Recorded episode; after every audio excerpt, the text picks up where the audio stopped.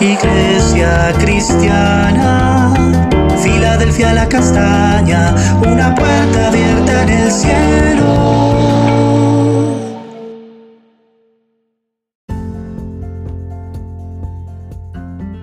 Amada Iglesia, Dios te bendiga. Continuamos con nuestro altar familiar y vamos a estar leyendo Eclesiastés capítulo 2 versículo 26 que dice así. Porque al hombre que le agrada, Dios le da sabiduría, ciencia y gozo. Mas al pecador da el trabajo de recoger y amontonar para darlo al que le agrada a Dios. También esto es vanidad y aflicción de espíritu. Hoy estaremos hablando de las bendiciones del justo. El predicador de Eclesiastes una vez más hace un contraste entre el hombre que agrada a Dios y el pecador. Y vamos a iniciar mirando las bendiciones del hombre que agrada a Dios. Y aunque sabemos que todo aquel que se acerca a Dios recibe sabiduría, en su palabra el Señor dice que le da más sabiduría. El ejemplo lo tenemos en Salomón. Fue un hombre con un corazón sensible a la presencia de Dios y por la sencillez de su corazón, Dios le dio abundante sabiduría, de manera que podía disertar en muchos aspectos de la ciencia, la naturaleza, el gobierno, de tal manera que gentes de otros pueblos acudían a verle y eran sorprendidos de la forma como Dios podía obrar en él.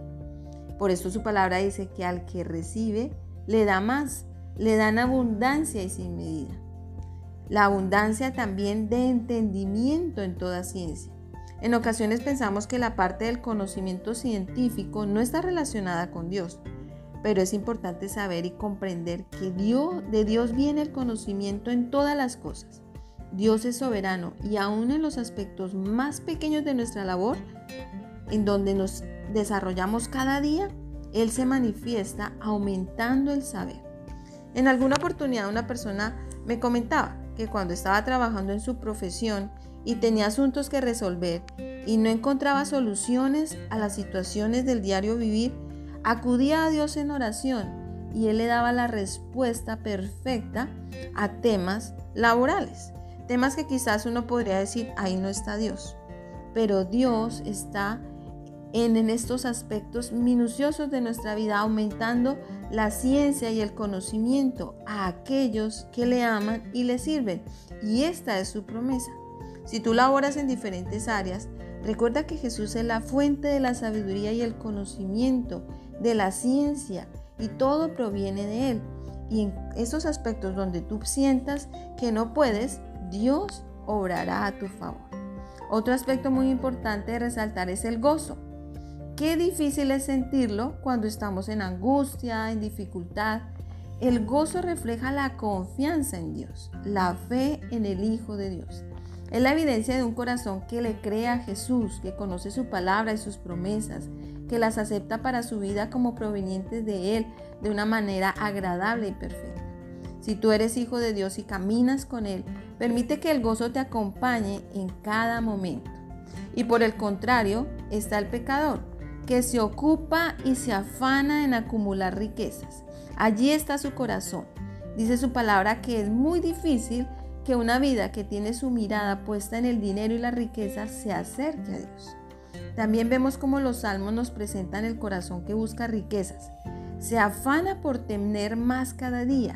Su pensamiento está en acumular dinero y satisfacer sus deseos, de deleitarse en todo.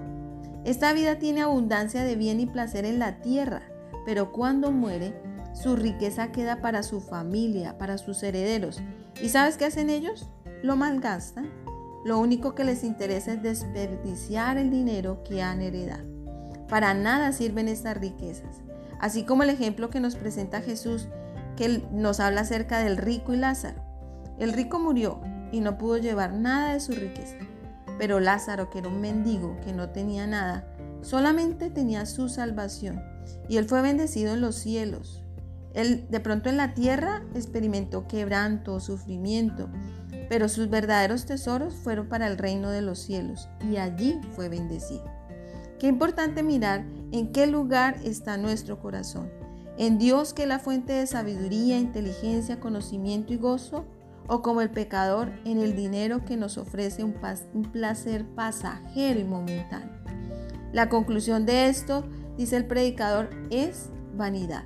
Es pasajero, no prevalece, deja de ser, pero el acercarnos a Jesús y recibir de Él salvación y vida eterna es vida abundante para la eternidad. Que Dios nos ayude a mirarlo solo a Él y a buscar su presencia cada día. Vamos a orar. Padre, te damos gracias en el nombre de Jesús. Hoy venimos ante tu presencia, reconociendo que tú eres la fuente del conocimiento, de la sabiduría, de la inteligencia, que si nos acercamos a ti, amado Dios, tú nos darás más, más sabiduría, más conocimiento, más gozo, más inteligencia. Ayúdanos cada día a mirarte a ti solamente, Jesús, a caminar con nuestros ojos puestos en ti, el autor y el consumador de nuestra salvación y que nuestra prioridad sea hacer tesoros en los cielos, Señor, donde allí nada destruirá estas bendiciones. Padre, te damos gracias en el nombre de Jesús. Gracias por la obra de Cristo en la cruz del Calvario. Gracias por esta salvación tan grande que nos da el privilegio de ser tus hijos y de recibir estas bendiciones que provienen de ti. Te amamos, Padre. Te bendecimos a ti, amado Jesús y también a ti, precioso Espíritu Santo de Dios. Amén. Amada iglesia, recuerda, Dios te ha establecido como una puerta abierta en el cielo. No dejes cada día de buscar su presencia. Bendiciones en Cristo.